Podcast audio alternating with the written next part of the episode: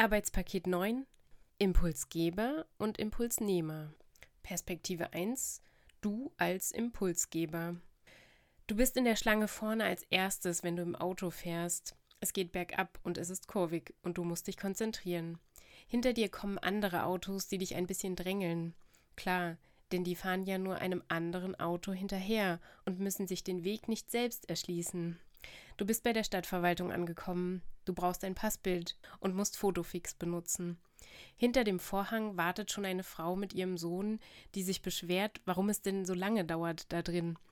Du hast in der Kabine gerade noch einen letzten Versuch für ein Foto und blinzelst in der falschen Sekunde. Also lässt du die Frau mit dem Sohn danach vor. Sie fragen dich aus, was sie beachten müssen und so weiter. Die wissen ja jetzt dank dir, wie man es richtig macht. Natürlich wird das erste Foto des Sohnes bereits perfekt. Du musst noch einmal in die Kabine. Das Foto ist wieder schrecklich. Was soll's? Hauptsache, die Augen sind diesmal offen. Das Passbild ist für einen Ideenwettbewerb.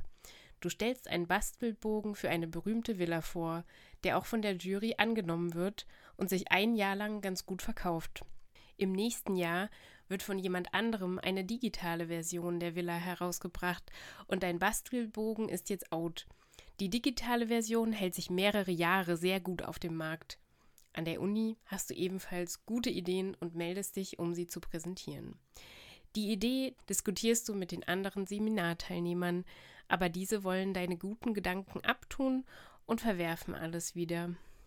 Am nächsten Tag stellt ein Kommilitone ein fertig ausgearbeitetes Projekt für eine sehr ähnliche Idee vor. Du erklärst einem Kommilitonen ein Programm, weil dieser zu faul ist, es zu erlernen. Eigentlich machst du dadurch fast die gesamte Aufgabe für eure Gruppenarbeit zu zweit. Zu Hause geht es weiter so. Du stellst eine Anfrage auf irgendeiner Website, um ein Ergebnis für dich zu erzielen, aber die Kundenbetreuung möchte dir nicht weiterhelfen. Die Website wird in der nächsten Woche angepasst und deine Frage steht jetzt als wichtiger Tipp am Rand. Du gehst zu einem WG-Casting-Termin und unterhältst dich mit einem potenziellen Mitbewohner. Als du ein wichtiges Zertifikat von der Uni erwähnst, ist die Bewohnende nicht mehr interessiert an deiner Person. Sie fragt dich nur noch über die Veranstaltung zu dem Zertifikat aus. Du gehst zu einem Vorstellungsgespräch. Im Laufe der Unterhaltung hast du einen spontanen Einfall, welche Dienste das Projekt, von dem geredet wird, vorantreiben könnten. Plötzlich ist der Personaler nicht mehr an deiner Person interessiert, sondern fragt dich fasziniert aus, wie du die eben erfundenen Dienste entwickeln würdest. Er meldet sich nie wieder bei dir. Später siehst du in der Zeitung, wie deine Idee durch die Firma umgesetzt wurde. Auf deiner neuen Arbeit kommt ein Kollege zu dir und stellt sich dumm an. Du erklärst ihm also alles, was du weißt, und er ergänzt die neuen Informationen geschickt in seiner Arbeit. Beim Meeting mit dem Chef sammelt er die Lorbeeren deiner Arbeit ein. Du selbst bekommst vom Chef nur den Spruch, dein Konzept sei noch nicht ausgereift. Später, als du noch ein weiteres Projekt fertig gemacht hast und alle Dokumentationen und Anleitungen dazu geschrieben hast und zusätzlich sogar noch jemanden darin ausgebildet hast, wirst du entlassen. Der Auszubildende bekommt eine neue Position und deine Stelle wird gestrichen. Du triffst dich mit einer Freundin und berichtest ihr alles über einen Freund von euch, auf den du stehst. Du erzählst deiner Freundin alles, was er mit dir geredet hat. Als ihr euch zufällig zu dritt trefft, fädelt deine Freundin in die Gesprächsfetzen alles ein, was sie von dir erfahren hat. Er ist fasziniert von ihr und die beiden werden ein Paar. Du bleibst wieder allein. Du freundest dich mit einer Freundin von Freunden an über die gelästert wird. Am Ende versteht sich diese Freundin mit deinen Freunden wieder am besten, wenn ihr alle zusammen seid und du bist außen vor. Du fühlst dich müde und so, als wärest du von Vampiren ausgesogen worden, bis der letzte ideenreiche Blutstropfen mit wertvollen Erfindungen und Erfahrungen und der Impuls, Kontakt aufzunehmen, auch noch aus dir genommen wurde. Perspektive 2 Er als Impulsnehmer. Er reiht sich immer gerne in eine Autoschlange ein und drängelt dann ein bisschen. Es geht bergab. Trotzdem kann der da vorne doch ein wenig schneller fahren, findet er. Er konzentriert sich auf seinen Ärger darüber und bemerkt gar nicht, dass die Strecke ziemlich kurvenreich und auch unübersichtlich ist. In der Stadtverwaltung ist er in der Reihe hinter jemandem für ein Passbild. Was dauert denn da so lange, fragt er sich und wird ganz ungeduldig.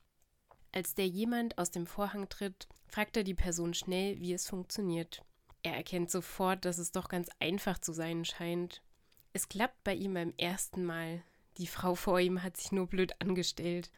Er kauft einen Bastelbogen von irgendjemandem für eine berühmte Villa. Eigentlich könnte er das Ganze doch auch in einer digitalen Version herausbringen.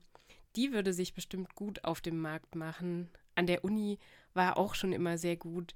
Er konnte sich in jedem Seminar super einbringen und hatte immer gleich so gute Ideen zum Umsetzen.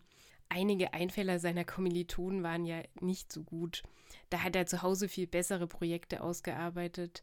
Das Einzige, bei dem er wirklich Hilfe brauchte, sind diese Programme, die er alle erlernen muss. Das ist sehr schwierig und er hat wirklich keine Zeit, sich das alles selbst anzueignen. Wie praktisch, dass er seine Kommilitonen fragen kann, die das schon alles gemacht haben. Dadurch geht die Gruppenarbeit auch viel schneller voran. Seinen eigenen theoretischen Teil hat er schon fertig ausgearbeitet. Es liegt ja nur noch an den Programmiererkenntnissen. Wenn er irgendwo eine Anfrage stellt, zum Beispiel bei irgendeiner Webseite, setzt er sich so lange durch, bis die Kundenbetreuung ihm weitergeholfen hat. Dafür sind die ja schließlich da und einen Gutschein will er dann obendrauf auch noch haben, weil es so lange gedauert hat. Wenn er zu einem WG-Casting kommt und merkt, dass er nicht in die Wohnung einziehen möchte, lässt er sich noch einen Kaffee extra einschenken und plaudert ein wenig mit den Leuten. Meistens kann er wertvolle Tipps durch solche Gespräche ergattern. Informationen über Zertifikate, Ernährungs- und Kauftipps. Er will ja nicht umsonst dorthin gekommen sein. Wenn er in einem Vorstellungsgespräch ist und bemerkt, dass er den Personaler nicht begeistern kann, versucht er so viel wie möglich über die Arbeitsweise des Unternehmens zu lernen. Vielleicht macht er später ja eine eigene Firma auf. Bei einer neuen Arbeit nervt er seine Kollegen so lange, bis diese so viel Zeit verwendet haben, ihm alles bis ins kleinste Detail zu erklären, so dass er selbst nicht mehr viel arbeiten muss. Er hat Zeit, Weiterentwicklungen zu machen und beim Meeting mit dem Chef sind die Informationen noch so frisch in seinem Kopf, dass er alles sofort mitteilen kann und seine Weiterentwicklung kann er selbst loben, damit der Chef auch begeistert ist. Er wird dadurch in weiteren Projekten ausgebildet und wird besser als diejenige, die ihm alles erklärt hat. Eine zusätzliche Stelle wird extra für ihn erfunden. Er trifft sich mit einem Freund gemütlich zum Kaffee. Der Freund berichtet ihm alles über eine Freundin von ihnen, auf die er gerade steht. Er merkt sich alles, was ihm der Freund erzählt hat über diese Freundin, was sie redet und was sie so macht. Als sie sich zufällig zu dritt treffen, fädelt er die Gesprächsfetzen ein, die er mit dem Freund beredet hat. Die Freundin ist sofort fasziniert von ihm, weil er sie so gut versteht und er bekommt sie gleich. Er hat einen Freund, den er eigentlich nicht mag, aber ein anderer freundet sich mit ihm an. Dadurch sieht er wieder, dass der Freund ein wertvoller Kontakt für ihn ist und der gemeinsame dritte Freund ist außen vor. Er fühlt sich dabei so lebendig, weil alles so einfach war und er sich gar nicht so viel anstrengen musste. So sollte das doch jeder machen. Das Leben ist doch eigentlich ganz einfach und leicht.